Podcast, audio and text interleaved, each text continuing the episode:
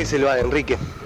El bar, eh, yo creo que es lo que eh, los últimos pantanos de la selva, los últimos lugares en donde existe el riesgo. Eh, porque ¿qué es lo que no es el bar?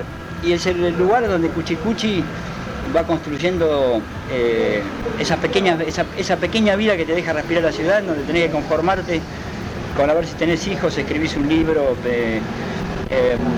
vas a... El bar es es la última oferta de la eternidad, la última oferta que queda de la libertad, del peligro a que pierdas tu novia, a que te enojes con tu amigo, a que aparezcan personas desconocidas. Eh, yo creo que el bar es, sobre todo es el, no digo la selva, pero por lo menos el bosque que le queda a la ciudad.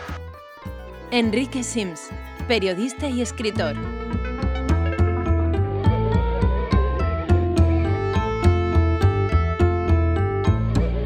Lugares Episodio 6. El bar.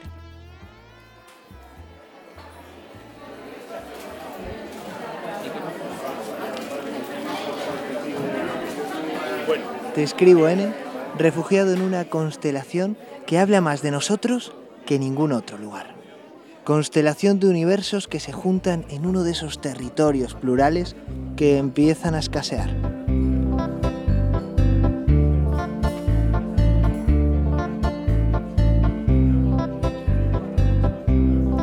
Cada bar N se escribe un episodio nacional que atiende al chascarrillo, a la crítica, a la confidencia y en muchos casos al hábito.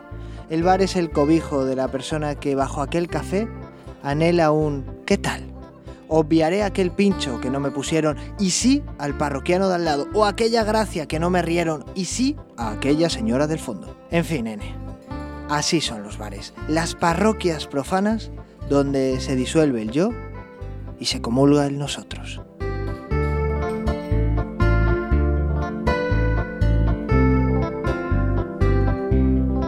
¿Sabes, P? Ese olor a reflex, no importa que digamos una marca, ¿no?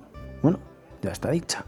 Reflex, reflex, reflex. Ese olor a reflex. P. Viajo desde la nariz, ya te lo he dicho. Algún compañero de equipo solía echárselo siempre, el reflex, después de los partidos. Así deben oler los vestuarios, solía decir. No se iba el tufo a medicamento hasta que llegábamos al bar donde celebrábamos los triunfos y las derrotas. A decir verdad, sobre todo celebrábamos derrotas. P. Las cervezas parecían que las regalaban, como los torrenos y las tapas de carne de cangrejo con salsa rosa que ahora no me comería salvo que mi vida dependiera de ello, pero que entonces, y en ese bar y con esa gente, sabían a gloria. Qué derrotas más bien bebidas, P.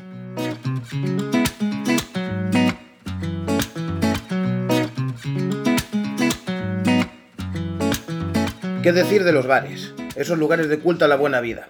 Qué difícil es elegir qué más echar de menos de ellos la cervecita después de una cansada jornada laboral, la tan conocida cultura de vinos y pinchos, las reuniones con tus amigos para disfrutar de tu deporte favorito o unas deliciosas tapas. Tan simple como una buena conversación con tus conocidos o incluso desconocidos entre otras muchas veces. Lugar donde nacen amistades, sanas rivalidades y grandes debates sobre diferentes temas, ya sea política, fútbol, trabajo y demás otros temas. En mi caso, me toca al otro lado de la barra, tan sufrida y laboriosa como gratificante. Como amante de los vinos y la cocina, cuya vocación no es otra que la de la buena hostelería, lo que más extraño en estos días de confinamiento es la felicidad que transmite a los clientes la comida y el buen hacer. Arrancar la sonrisa de nuestros comensales cuando les presentamos nuestros platos mientras comentan la receta.